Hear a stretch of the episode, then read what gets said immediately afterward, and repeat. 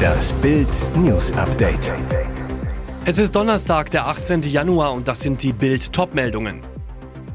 Chaos auf A3, 36 Kilometer Schneestau, Retter helfen mit Quads, Wetterwarnung für Donnerstag vor unwetterartigen Neuschneemengen. Die Camper sind auf dem Weg in den Dschungel. Ein Buschbewohner hat noch schnell sein Testament gemacht. Brisante Studie aus Holland. Unbegrenzte Migration zerstört den Sozialstaat.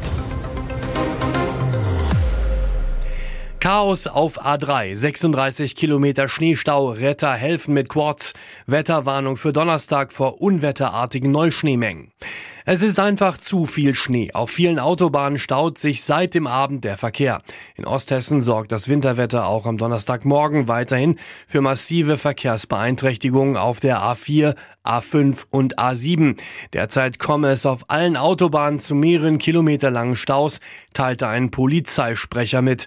Am Morgen konnten laut Polizei viele wegen vereister Fahrbahnen nicht weiterfahren. Die Situation sei sehr problematisch, hieß es weiter. Eine genaue Auflistung der gesperrten Bereiche sei wegen des großen Einsatzes auch am Donnerstagmorgen nicht möglich. Die betroffenen Autofahrer werden durch das Deutsche Rote Kreuz weiterhin mit Getränken versorgt. Zudem sind Kräfte des Technischen Hilfswerkes vor Ort um die Lkw abzuschleppen oder anzuschieben. Bereits am Mittwochabend ging nichts mehr. Mehrere Lkw blockierten aufgrund der witterungsbedingten Verhältnisse die Fahrstreifen. Mehr dazu lesen Sie auf Bild.de. Die Camper sind auf dem Weg in den Dschungel. Ein Buschbewohner hat noch schnell sein Testament gemacht. Es geht los für 24 Tim, Heinz Hönig, Felix von Jascherow, Mike Heiter und Co. hat die Reise ins Dschungelcamp begonnen. Nach Bildinfos mussten die TV-Sternchen schon am Mittwoch ihre Handys abgeben, volle Isolation zur Außenwelt. Am Donnerstagmorgen gegen 5.30 Uhr Ortszeit wurden sie im Hotel überrascht, mussten ihre Sachen packen und ab in den TV-Busch. Zu den ersten Kandidaten zählte nach Bildinformation Ex-Rennfahrerin Cora Schumacher.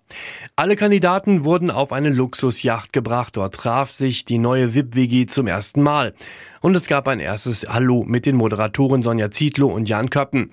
Zuvor hatten die Promis noch Freizeit. Reality-TV-Sternchen Kim Virginia amüsierte sich mit ihrem Begleiter in den letzten Stunden in Freiheit am Strand, tankt nicht nur Sonne, sondern planscht auch in Baywatch-Manier wie ein Model im Meer herum. Ganz anders ist die Stimmung bei Laila Lahuar. Für den Fall, dass es richtig dicke kommt, hat sie bereits ihr Testament gemacht in einen kleinen Spiralblock auf einem Zettel. Unterschrieben wurde das Blatt von ihr als Verstorbene und einem Notar der aber vermutlich nicht echt ist. Brisante Studie aus Holland. Unbegrenzte Migration zerstört den Sozialstaat. Diese Studie alarmiert Sozialpolitiker in ganz Westeuropa. Renommierte Migrationsforscher aus den Niederlanden um Gerrit Kreffer haben die Folgen der Einwanderung für die öffentlichen Finanzen untersucht.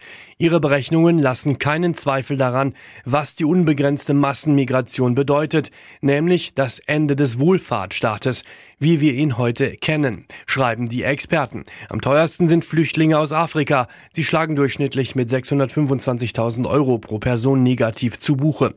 Dem stehen Arbeitseinwanderer aus Japan und USA gegenüber. Sie zahlen durchschnittlich 625.000 Euro an den Fiskus im Saldo.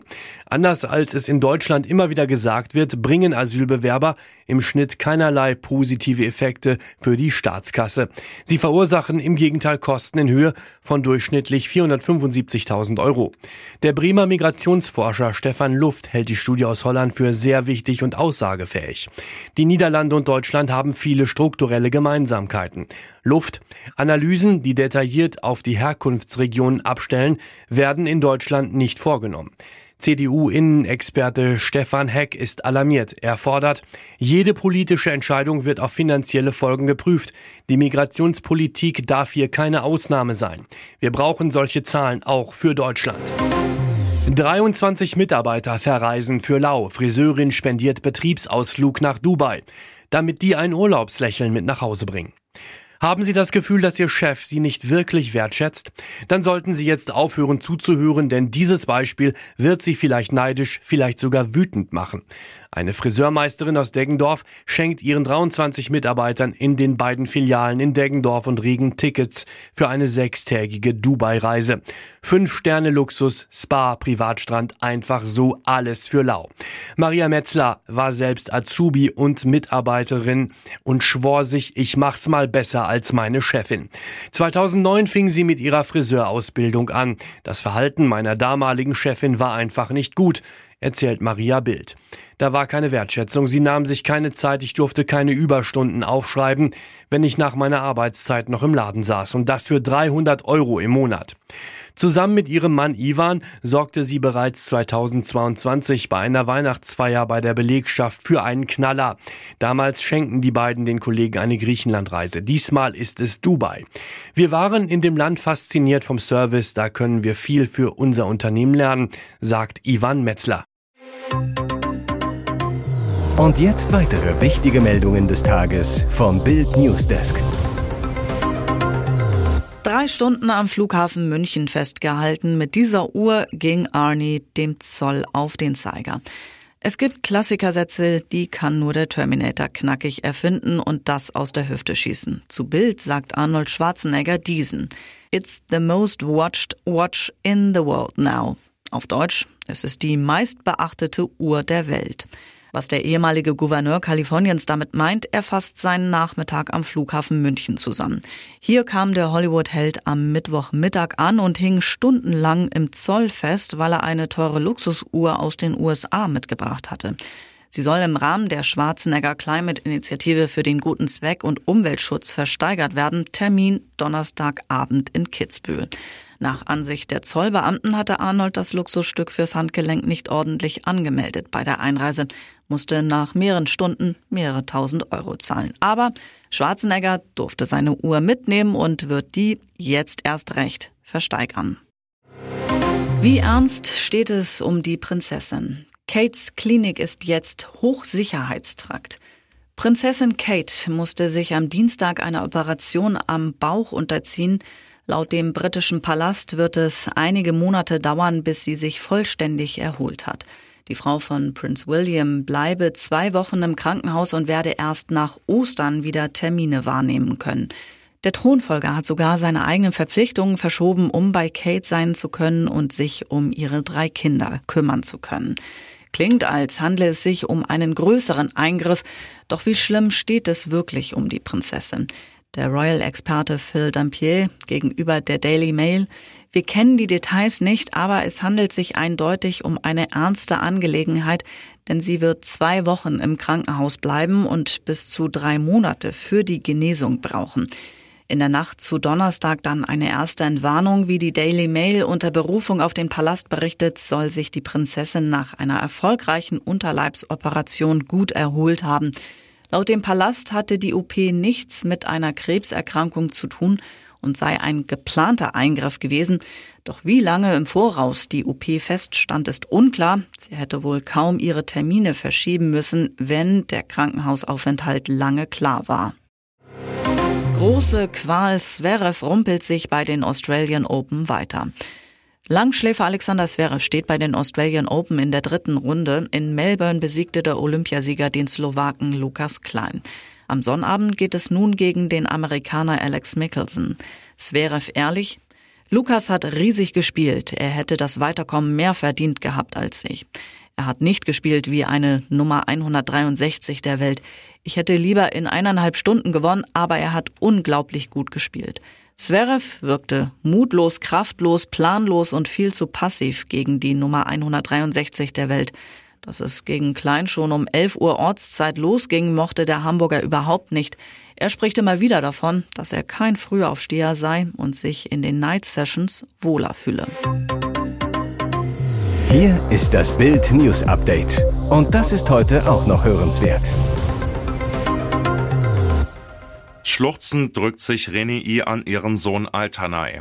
Immer wieder laufen Tränen über ihre Wangen. Die Bulgarin trauert um ihre Tochter Eisel, die im Aldi-Markt in Mörfelden-Walldorf in Hessen von ihrem Ex-Freund Plamen erschossen wurde. Ich werde sie nie wieder in den Arm nehmen können, nie wieder mit ihr Abendessen können. Sie liebte Pizza mit Salami, sagt Mutter Reni den Bildreportern. Eisel war meine einzige Tochter. Er hat mir das Liebste genommen. Jeder hat sie geliebt. Sie war ein herzensguter Mensch. Am Montagabend um 19.15 Uhr ging Ex-Freund Plamen P. zur Arbeitsstelle von Eisel, der Aldi-Filiale in Mörfelden-Walldorf. Es kam zu einem kurzen Wortwechsel. Dann zog Plamen die Waffe, drückte mindestens viermal ab. Drei Kugeln trafen Oberkörper und Kopf seiner Ex-Freundin. Sie starb noch im Gang neben den Regalen. Eisels bester Freund rief sie an. Sie solle schnell zum Aldi eine Straße weiterlaufen, es sei etwas Schreckliches passiert. Da ahnte Mutter Reni schon, worum es ging. Wenige Minuten vorher hatte Plamen P. das Leben der jungen Frau ausgelöscht.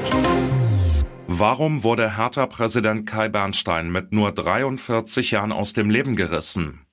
Ein Foto zeigt den Boss des Hauptstadtclubs während Herthas Trainingslager in La Manga. Bernstein mit Basecap, Telefon und Trainingsjacke in der Sonne Spaniens.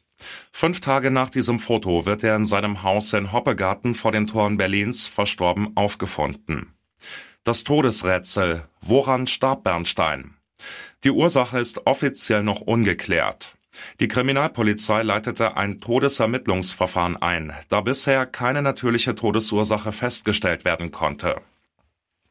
Der Leichnam wird bereits heute obduziert. Das bestätigte eine Sprecherin der Staatsanwaltschaft Frankfurt-Oder gegenüber Bild. Benjamin Jendro, Sprecher der Berliner Gewerkschaft der Polizei. Da bisher auch keine Anzeichen für einen Suizid oder Fremdeinwirkung bestehen, wird die innere Obduktion Erkenntnisse bringen müssen.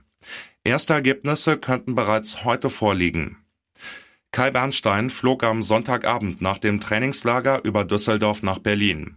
Dienstagmorgen fand ihn Ehefrau Eileen im gemeinsamen Haus tot auf.